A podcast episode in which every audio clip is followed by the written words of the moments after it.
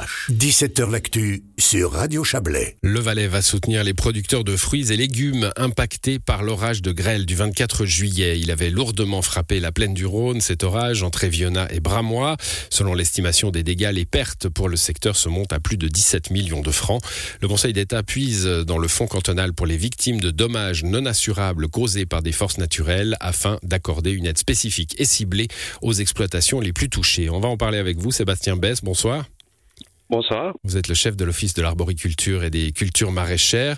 Euh, l'épisode de grêle, on s'en souvient, il est venu euh, s'ajouter aux incendies, aux canicules, dans les mauvais rendez-vous de l'été.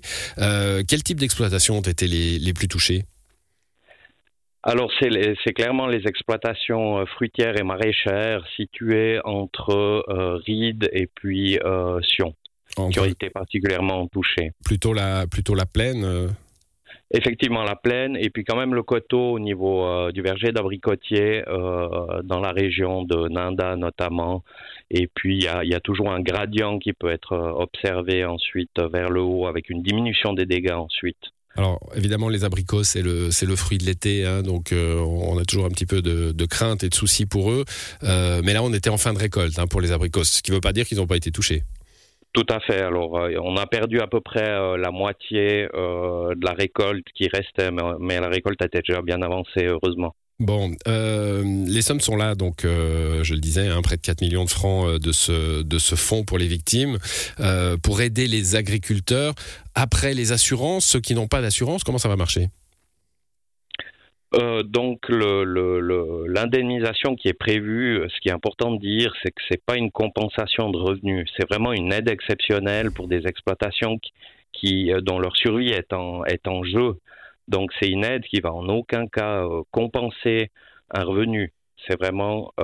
une aide de secours, si vous voulez. Bon, vous avez utilisé le mot exceptionnel. Hein, euh, or, les, les épisodes, euh, bah, les épisodes météorologiques, climatiques euh, un peu extrêmes sont de plus en plus nombreux. On nous les annonce de plus en plus nombreux. C'est une préoccupation pour les, les services de l'État, le vôtre?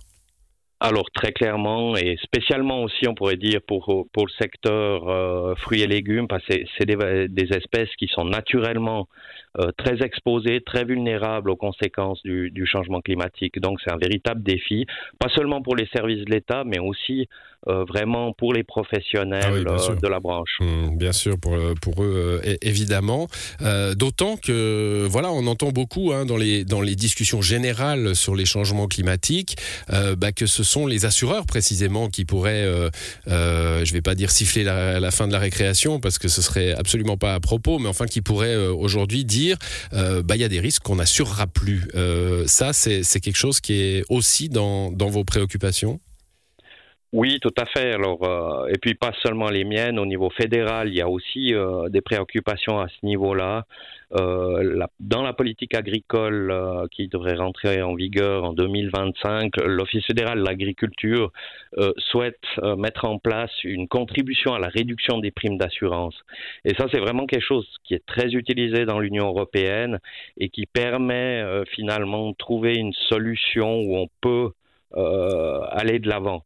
Donc euh, c'est un petit peu un partage des charges entre euh, l'État et puis euh, les professionnels, les agriculteurs. Les producteurs, parce qu'on sait que par ailleurs, hein, on, en parle à chaque fois qu'il y a ces épisodes-là, on peut penser aux gels aussi, hein, les, gels de printemps, les fameux.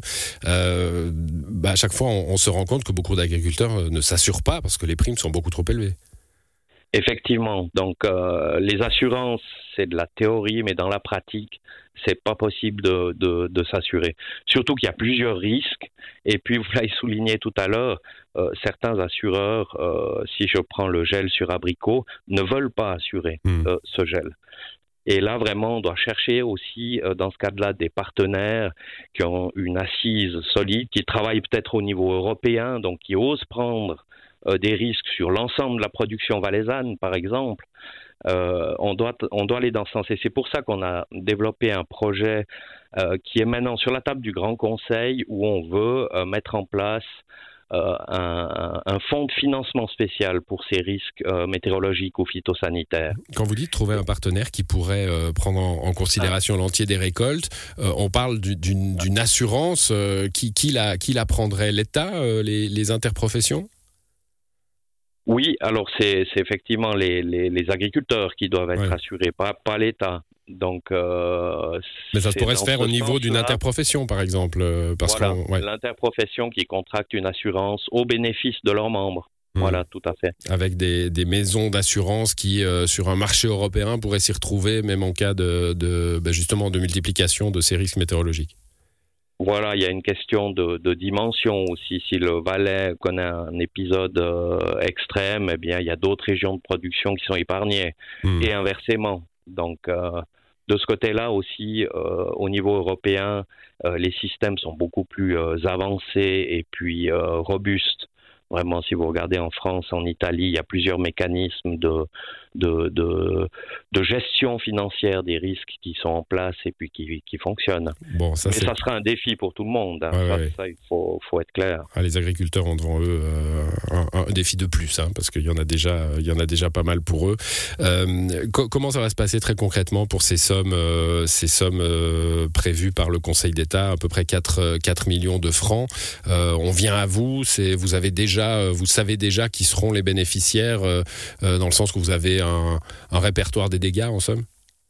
Non, alors actuellement, on a, on a réalisé des estimations de dégâts et puis finalement, il faudra attendre la fin des récoltes et puis les justificatifs qui vont avec. Mmh. Donc, lorsque le producteur livre euh, sa récolte à un commerce expéditeur, euh, là, on aura, disons, les, les, chiffres précis et définitifs et c'est sur cette base-là euh, qu'on pourra décider du niveau d'indemnisation au cas par cas finalement. Merci pour ces explications, Sébastien Bess. Bonne soirée. Merci à vous.